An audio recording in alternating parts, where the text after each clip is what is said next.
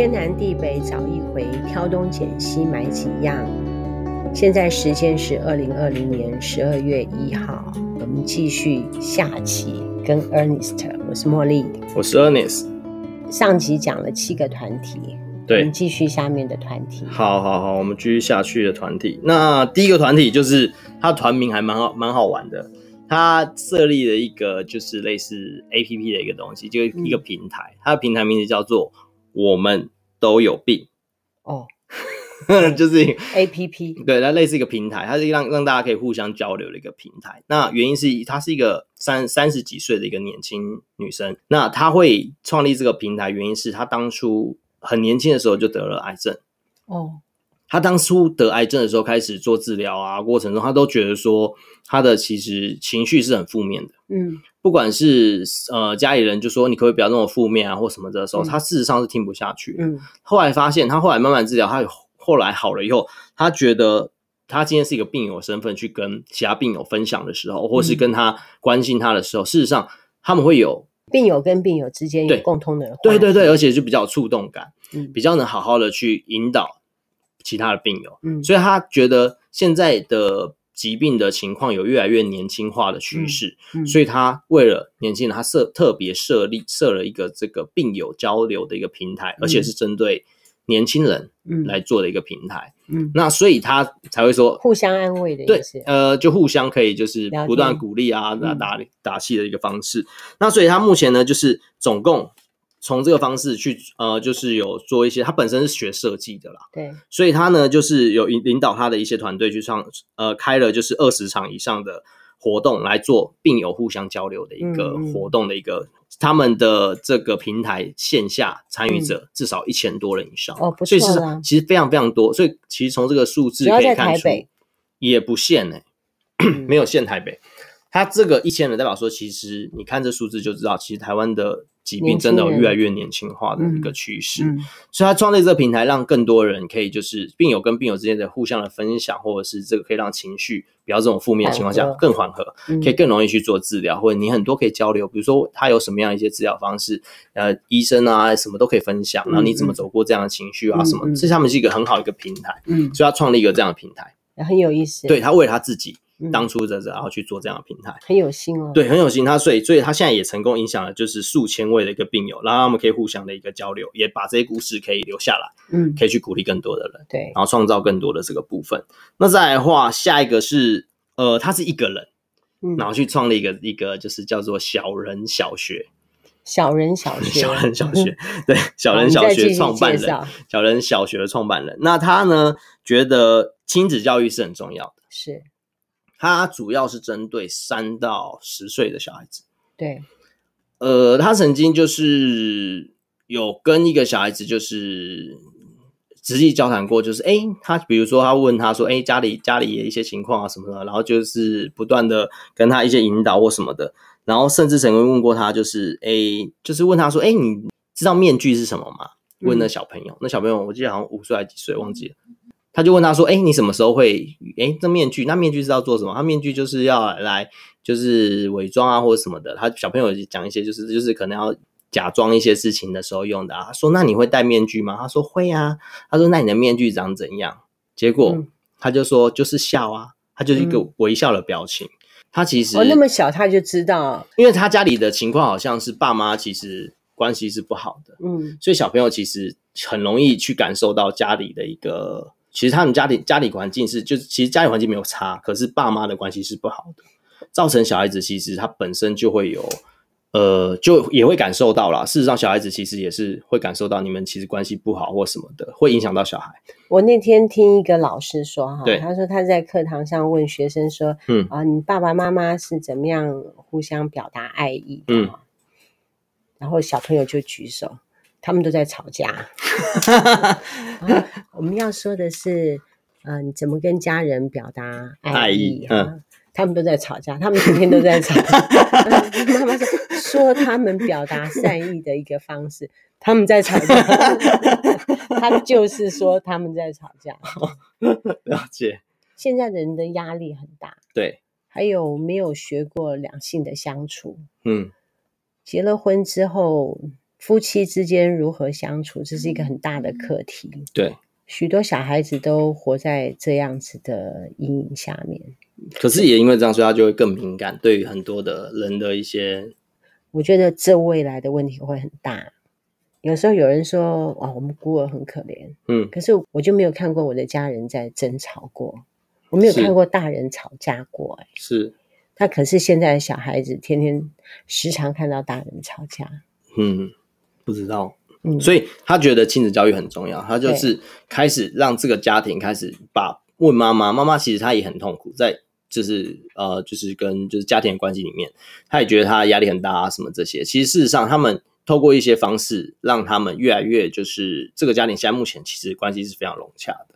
呃，他成立这个就是小人小学，有点难了，有点难。对，他就是以小以亲子家庭为核心啊，然后结合就是一些艺术或是一些方式去做疗愈，跟小朋友画画，然后了解他现在的想法或什么的，然后会让爸妈沟通。因为小孩子其实不不一定会诉说，说我其实怎么样怎么样。可是如果你把这些东西，呃，用艺术的方式或什么表，让小孩子表达出来以后，然后再去跟。爸妈去沟通或什么，事实上是有办法促进啊，不能说完全解决嘛，对，可以有办法促进。所以他觉得这问题那么大，对，可是他愿意去做，关系到爸爸，关系到妈妈，没办法，我觉得太难了。那关系到越多人越麻烦，对对。可是他愿意去做啦，就这个人他很很愿意去做这件事情，所以他愿意在亲子教育上面去做很多的努力。这个很就很很很很很很就是很有。理想抱负的一个人，对，他涉世未深。好，那再来就是另外一个是，他是中国呃中华民国运动员生涯规划发展协会，听起来好像又是一个官方科，不是不是，他就只是一个关心运动员的一个组织。为什么？因为我们给他说，其实我们对于运动员有太多的一些预设，对。比如说，今天一个运动员，他可能国手或什么的结束他的就是体育生涯，因为人体体育员总会有一个有，有一个下坡的时候嘛。对，对，那这个时候如果他去卖鸡排，嗯，社会上给他的关注跟压力会是很大的，嗯，不会像一般人去卖鸡排的时候给他的关注是不一样的，因为会觉得说你运动员。好像对，你怎么会做这种事情？然后你当初什么？你应该要教练，你应该要怎样怎样？就给他的关注是特别不一样。对，对于呃，所以社会上给这些运动员的压力是特别大的。嗯，他这个协会只是希望他们可以透过一些方式或是一些推广，让这个大家对于运动员的这些就是不管是。不一样的眼眼光可以。就是如果说越成熟的话，会对于运动员后续的生涯规划应该会更理解吧？对，所以他们也帮他会找一些生涯规划方式去做。对啊，人不成熟才会。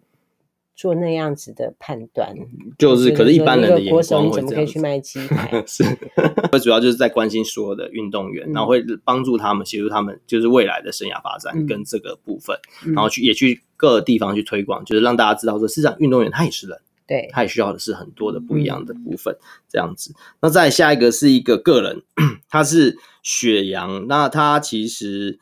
主要是他喜欢爬山，然后他会去。名字叫雪阳，他叫黄玉祥啦。那个团体的名字，他叫雪阳世界创办人，他叫雪阳世界，他是自己算自己的。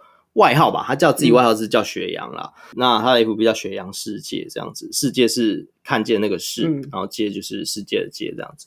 他呢，就是五年来都没有买广告，就 FB 没有买广告，然后也很少会去露脸，可他就会拍整个就台湾的一些就是大自然的一些景象。嗯，他常分享到的就是我们常常在台湾看到很多的时候，就会说哇，这样好，这个景象好像国外的哪里哪里哪里。对，他就觉得说，为什么大家会这样讲？嗯。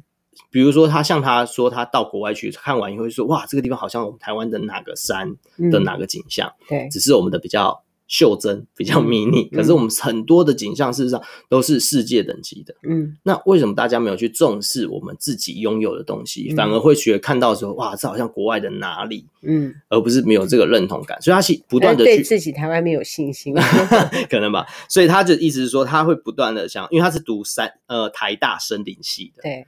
他就不断的想要把这些山上的一些资讯或什么的，就是 PO 给就是大家知道啊，让大家看，去推广这个东西。但是要登山，登山很辛苦的。那就看他的就好了，就不用登了，因为他都帮你爬爬完。我今天听一个段话是说，因为你能够吃得了登山的苦，所以你才能够看得到那样子的美景。是登台湾的山，听说是视野非常漂亮。因为台湾有百岳嘛，所以事实上台湾是一个很好的一个登山的一个很好的一个地方。嗯，我的妹婿他就登百岳，都登过了。他从大概三十几年前开始登。是。我觉得不止三十几年，他从大学就开始登山，哦、现在已经六十几岁退休了。哇，快四十年。嗯，大概三十年前他就有很多的幻灯片，嗯，比如说奇莱呀、啊、什么之类的，嗯、他就拍很多幻灯片，很漂亮。嗯，他有跟我讲，他说雨季的时候不能登山，为什么？会有土石流啊。哦，你山上会下雨啊。是。然后你爬着爬着，你也不晓得上面在下雨，那土石流就会流下来。嗯嗯嗯。那种土石流跟我们后来碰到那种大土石流不一样，山上也会滚落一下。哦哦哦，我懂。嗯，就危险，容易摔下来。是是是，登山是危险的。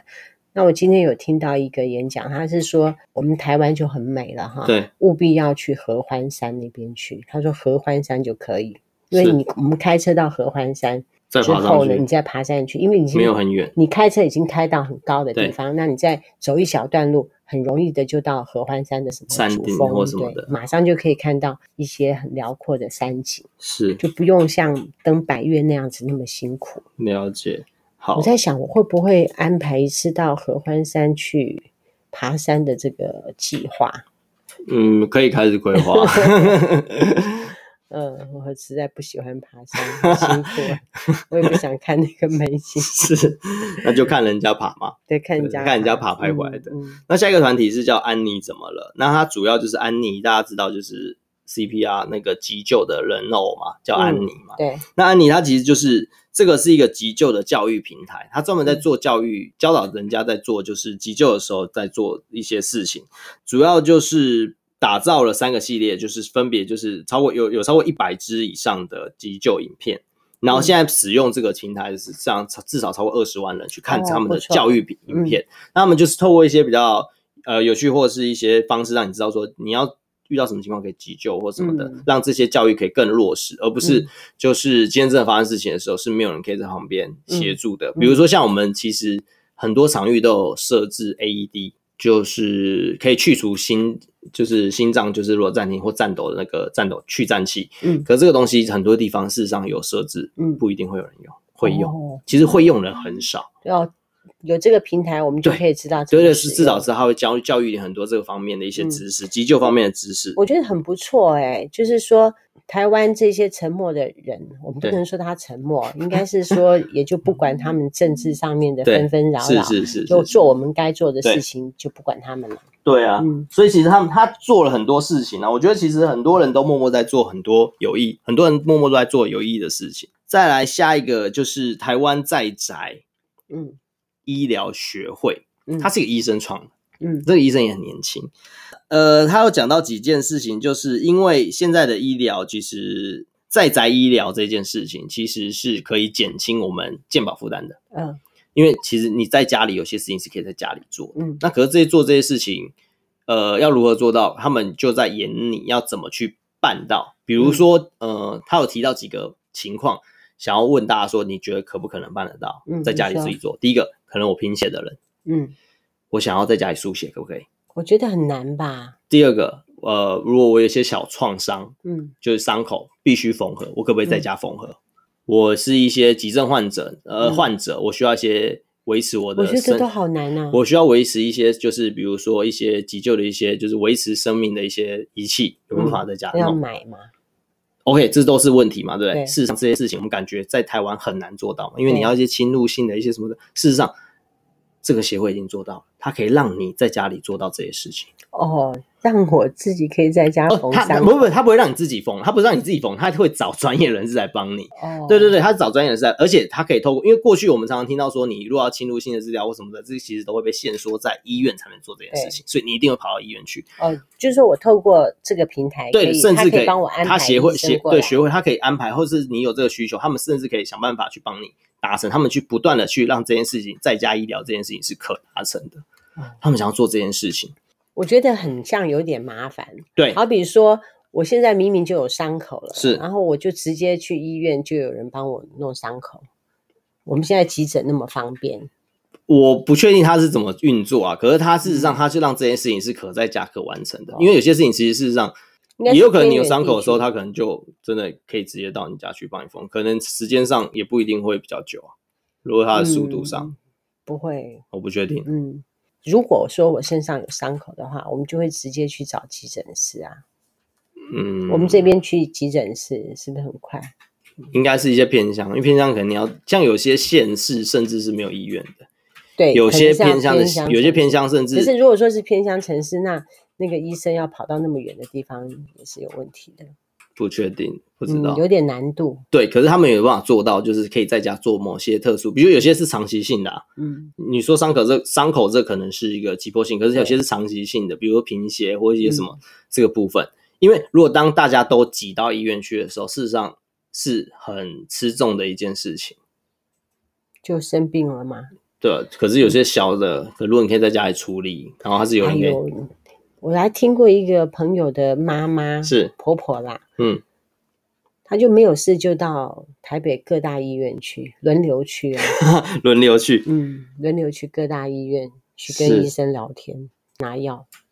OK，那他们这个其实，他这个学会其实，他主要就是去网罗全台湾各地的有医生背景、护理师、药师、嗯，职能治疗师、物理治疗师、语言治疗师，然后甚至到照顾的一些居家服务员、社社工员，理想总比，所以他很多人，因为有些人其实、嗯、有些医生可能甚至他没有在各地方执业或什么的，对，然后可是他这些人可以网络进来的时候，事实上他是可能，嗯、比如说他。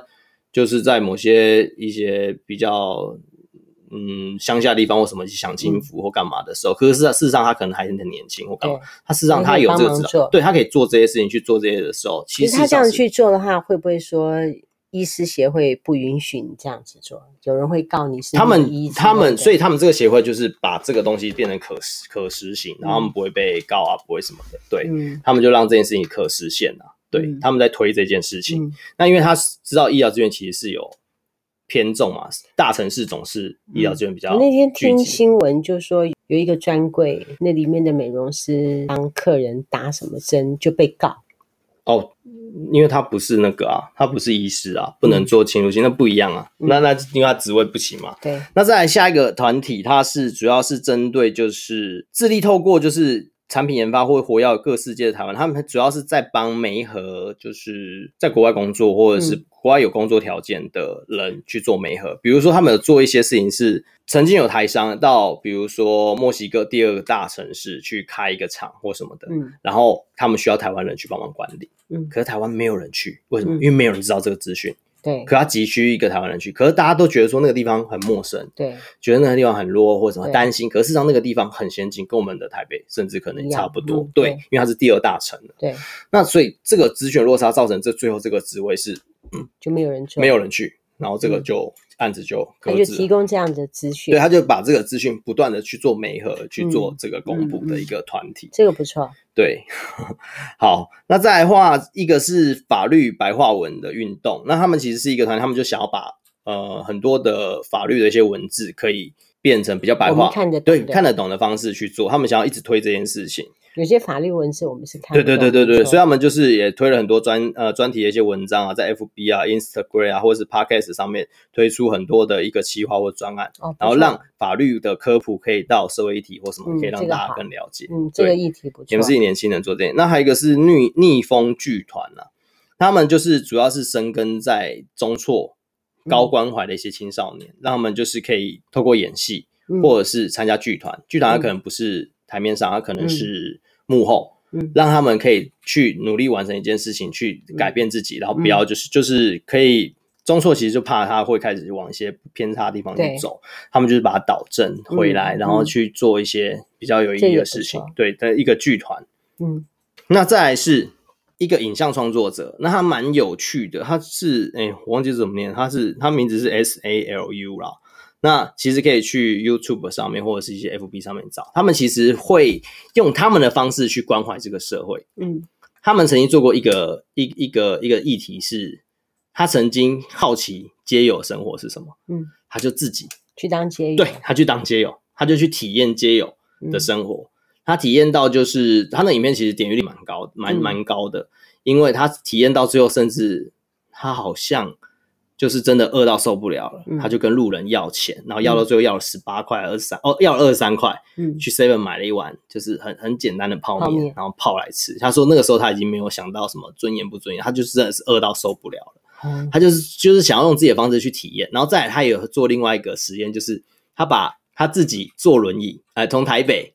开始家里出门之后，开始推着轮椅，一直一直坐在轮椅上面，一直到屏东去。嗯，他要沿路，他沿路看这样子所谓的无障碍设施到底是不是真的无障碍？嗯，还有体验看看。很难吗？很难啊！很其实很多地方他遇到很多问题。我们南崁就没有什么 无障碍。对，他就是发现他其实这是一个很多的问题。可是他呃，很多人可能会觉得他是在消费呃，就是一些弱势者或什么。可是他的他他给大家的回复是说。他只是好奇这件事情会怎么样，嗯、他想要去冒险。我倒不会觉得。哦，对对，我说很多酸民会这样讲。嗯、然后他甚至还有一次，他是蒙着眼睛，嗯、然后想说从家里蒙着眼睛一直到去看完一场电影，有没有办法达成？这个、这个小朋友真是 很有趣。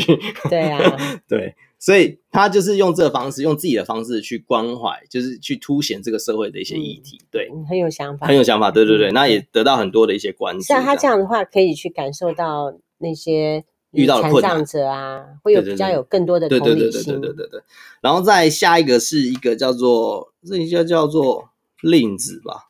他是在苗栗院里那边，嗯、还有台中大甲一带。之前他们有这个叫令草吧？对，令对是啊，令相如令草。然后他们产业就是过去很繁，就是很繁荣。然后他们可以拿来做很多的一些，比如说帽子啊，或者什么编织成这些东西。嗯、然后，所以，可是他们这个产业就是后来就没落，因为你其实编织出来是一顶可能卖个一千两千，很贵，因为手工很贵，对，很贵嘛。那所以越来越没有人去做，然后也逐渐的凋零。那这个传统的这个技能就越来越，就是是不是要保存，其实也是一个很大的问题。对，你要想哈，比如说一个人他去做一个令草，他可能要花半天或一天。对。一顶帽子要算他的工钱，对一个帽子要卖一千五，看有没有人要买单。对，说不定他还不是很时髦。对对对对对，所以他其实他们就弄了一个体验的方式，让你从早上开始去收割蔺草，嗯、开始去晒干，嗯、然后开始到总晒干，你要晒一段时间之后，然后到下午开始编织。嗯，嗯下午编织完以后，你可以编织出的就是一个杯垫了。嗯嗯，然后你就会去体验，然后他就开始去会去问你，那一个杯垫你愿意多少钱？对，卖。给下一个人。是啊，那其实就就就会觉得说哇，那其实做一顶帽子其实是更困难的，对，或者做什么是更难，所以其实用一个体验的方式去让人对于这些东西的价值有个重新的定义，嗯，他们认真去在这几个地方去做这件。像我之前有学彩绘，是，比如说我要彩绘一个椅子出来哈，对，我大概要花三天的功夫，哦。那你看这个彩绘是价值多少？那就是自己用啊，送朋友。无价无价，对。好，那再还有一个叫做图灵链的一个共呃一个创办人。那图灵链它是图灵是一个，你知道图灵吗？图灵图书的图灵是英国的一个数学家。对对，哦，好厉害哦！对，英国的一个数学家，他其实是一个数学家。他呢厉害的地方在于他破解了当时。德国的密码，那个叫纳粹的密码。纳粹的密码之所以难解，是因为他们有一个逻辑，然后会每天或是每一个时间就固定换，嗯，换到你很难去，就是呃，就是很很难去找不到逻辑，对，找不到，因为他每年每天都会换，那他换的是透过他们的一个规律去换，可是你找不到这规律，你没办法去。理解的时候，其实是没办法去解。对，所以在当时的世界大战的时候，其实很多国家都被他偷袭，是因为没办法破解他的密码。对，然后别人的密码反而会被他们破解。然后别人说他们纳粹为什么可以战无不胜，是因为他们可以拿到别人的情报，反而别人拿不到他的情报。对，所以这个数学家他破解了他们的这个德国纳粹的编码方式，嗯，破解很多密码，免除了很多原本应该会造成重大伤害的事情，嗯，嗯躲避了这些事。那他也是我们现在计算机，也就是电脑，嗯，的一些原型的一个设计者。嗯，当初啊，因为他设计的东西其实就是跟我们电脑是一个前身啊，前前应该前前身了，嗯，好几个前身去了。就是他从那边开始慢慢才变我们现在的电脑。你念大学的时候，电脑是已经很小了哈，很小了，很小，很小，很小了。我们以前念大学的时候，电脑是好大好大一间呢、哦。对啊，所以他这个部分的话，就是他后来是因为啊，因为他当时没办法接受同性恋嘛，所以他其实后来被治疗啊什么一些，后来只有走掉。嗯、可是他是一个很有贡献的人，所以他叫他是图灵啊，他名字里面有，因为外国人名字都很长嘛，所以他其实就是其中有两个叫图灵。对，那大家会称呼他图灵。那图灵链，它其实是一个概念，就是他发现他现呃现在其实全世界的证书，嗯。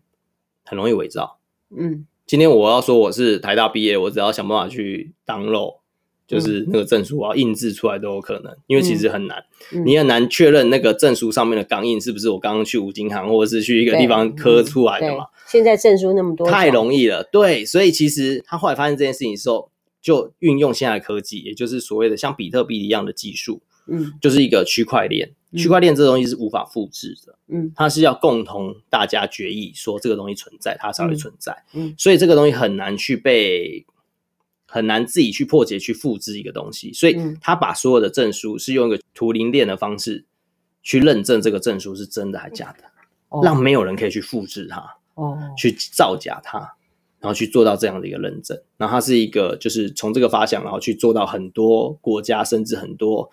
教育机构都用愿意用他的这一套系统，嗯嗯、然后这一个年轻人，那在最后一个团体，我们终于介绍到最后一个了。好，最后最后一个是叫银色大门的一个三个小女生，嗯，那他们叫做老人送餐平台，嗯，呃，送餐平台大家都听过，送餐送餐平台其实就是就像 Uber，嗯、Uber Eat，然后或者是 Foodpanda 嘛，嗯，对不对？然后这两个这我们是常常就是就直接叫餐。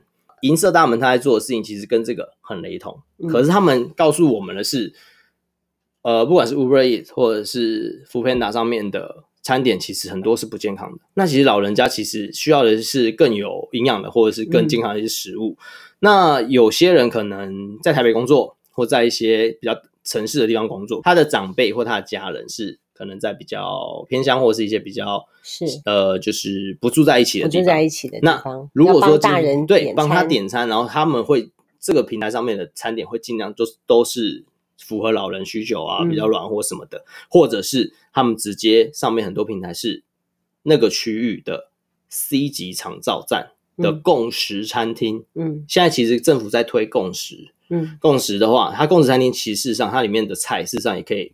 弄成便当去送给老人家，嗯、因为有些老人家是不适合出门的。是，那他就把这些东西弄成一个平台，嗯，可以让人家去点，然后让人去送。嗯、送老人。对，那送出去的那些人，他不会是自工，因为他们发现一件事情，如果是自工，常常会做一下子就不做了，就自工嘛。对。可是他，所以他们会给他们这些人一个一点然后这些 pay 从哪来？就从点餐的人来。嗯，给这些人配，他们才会做的长久，才有办法送的长久，对，才能让这些人老人可以吃的长久。但现在很多独居老人嘛，对，然后现在很多老人会死掉，是因为营养不良。